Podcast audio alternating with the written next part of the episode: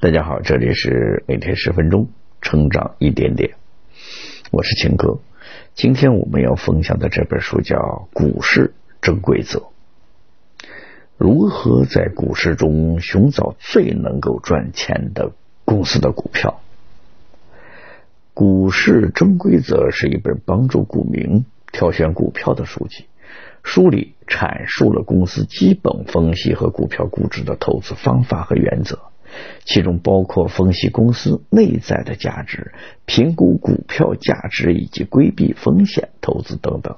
本书非常值得想要在股市上投资的股民来阅读。帕特·多尔西是著名的评级公司诚兴公司股票研究部的负责人，最为著名的分析师。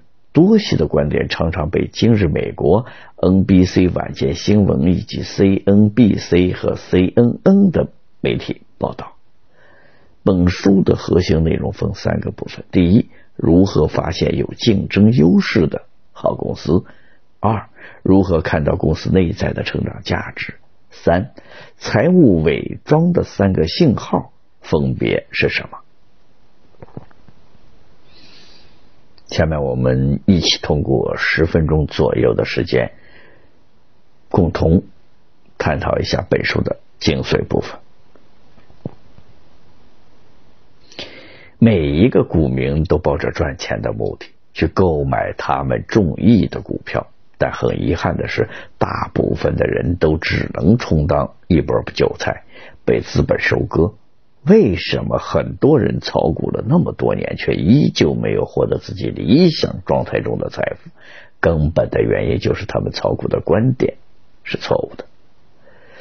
我们判断一只公司的股票是否值得购买价值，不单单是看这个公司的名气和规模，而是要从公司的竞争优势、成长潜力。财务增长等多个方面去综合判断，所以买股票不是靠运气赌博，而是建立在持续学习和精准判断上的一种投资。《股市真规则》这本书的主要内容就是教会我们如何去挑选一只适合投资的股票。本书的作者帕特·多尔西是世界城新城公司的股票分析团队的领导人。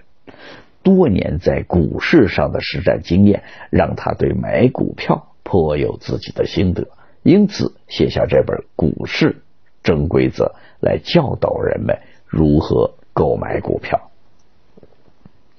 接下来，我们来说说本书的核心内容吧。我将从三个部分为大家一一讲解。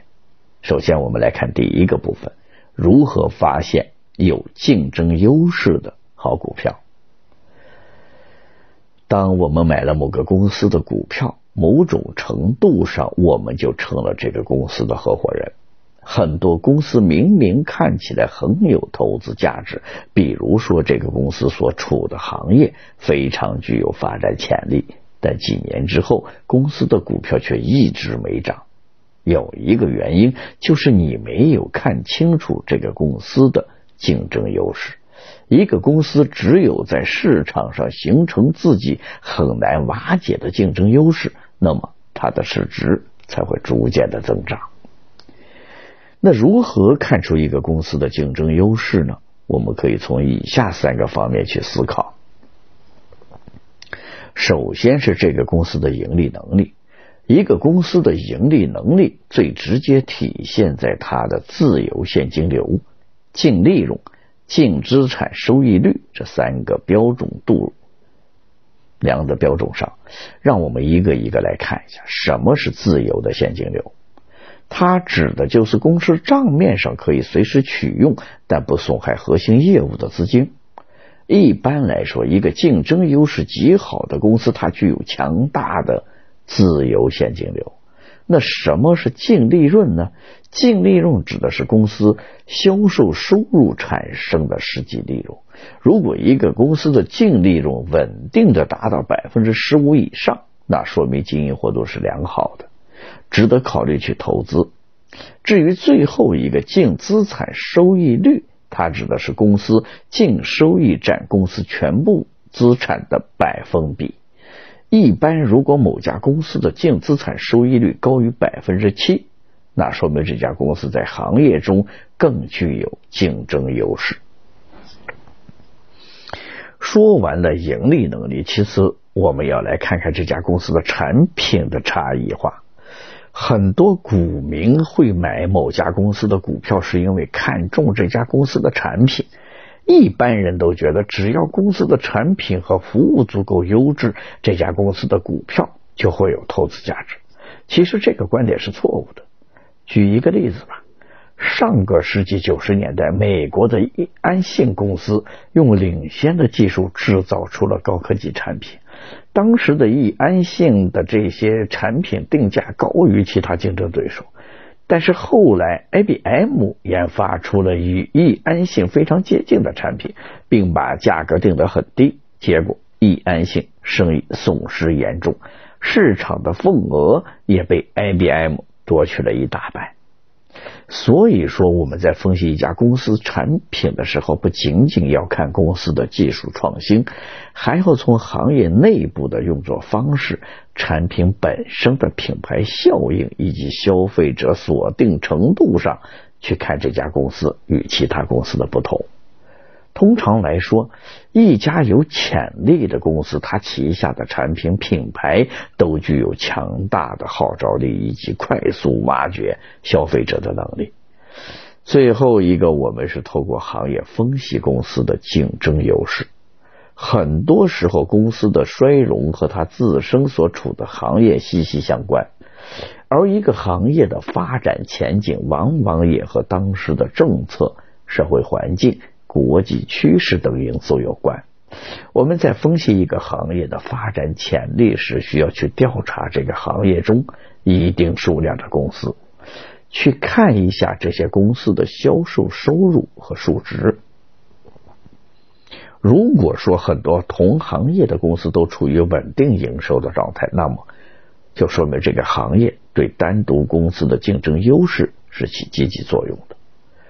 说完了公司的竞争优势，接着我们来看第二个部分：如何看到公司内在的成长价值。如果说竞争优势能够保证一个公司的股价不跌，那么公司内在的成长价值保证的就是公司的股价上涨。下面我们也从三个方面去分析公司内在成长的价值。首先是销售收入。查看一家公司的销售收入是否增长，我们主要从它占据的市场份额、价格提高、新产品的推行数量以及收购其他公司这四个方面去分析。一般来说，一个处在成长阶段的公司。它在提高产品价格的同时，还能去占据更多的市场份额，并能够持续性的推出受欢迎的新产品。如果这家公司已经具有了一定规模，那么它也会从收购中去获得客户。如果一家公司同时出现以上四个运营行为，那么这很有可能是一家非常值得投资的公司。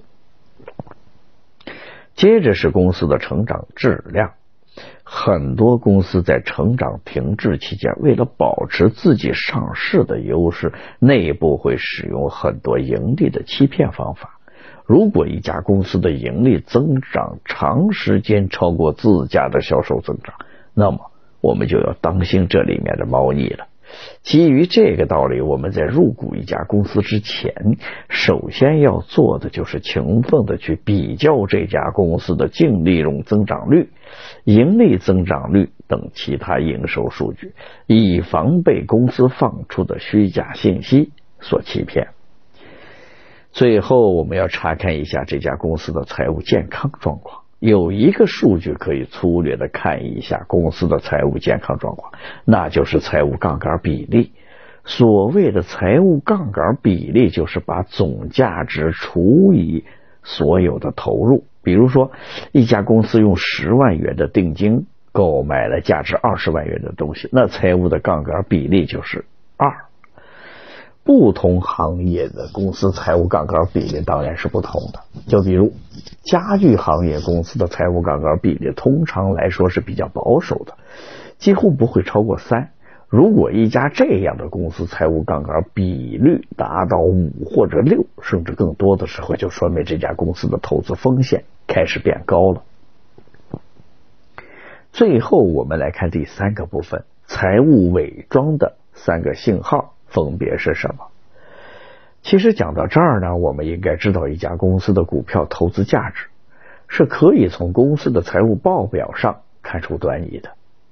很多公司声称自己的产品一直在盈利，但也许只是改变了报表上的一些数据。为此，在这儿我们指出三个财务伪装的指标。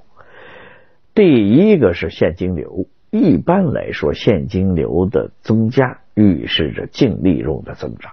如果说我们看到经营性现金流在减少的时候，而公司的净利润却在大幅度的增加，这个时候我们就要警惕了。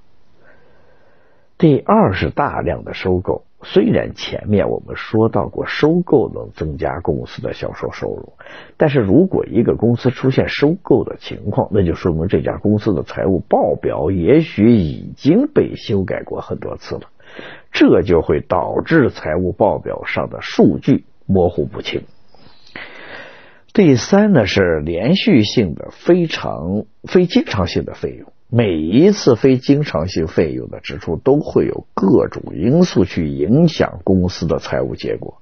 如果公司频繁的发生非经常性费用的支出，很有可能是公司内部隐藏着大量的不良信息。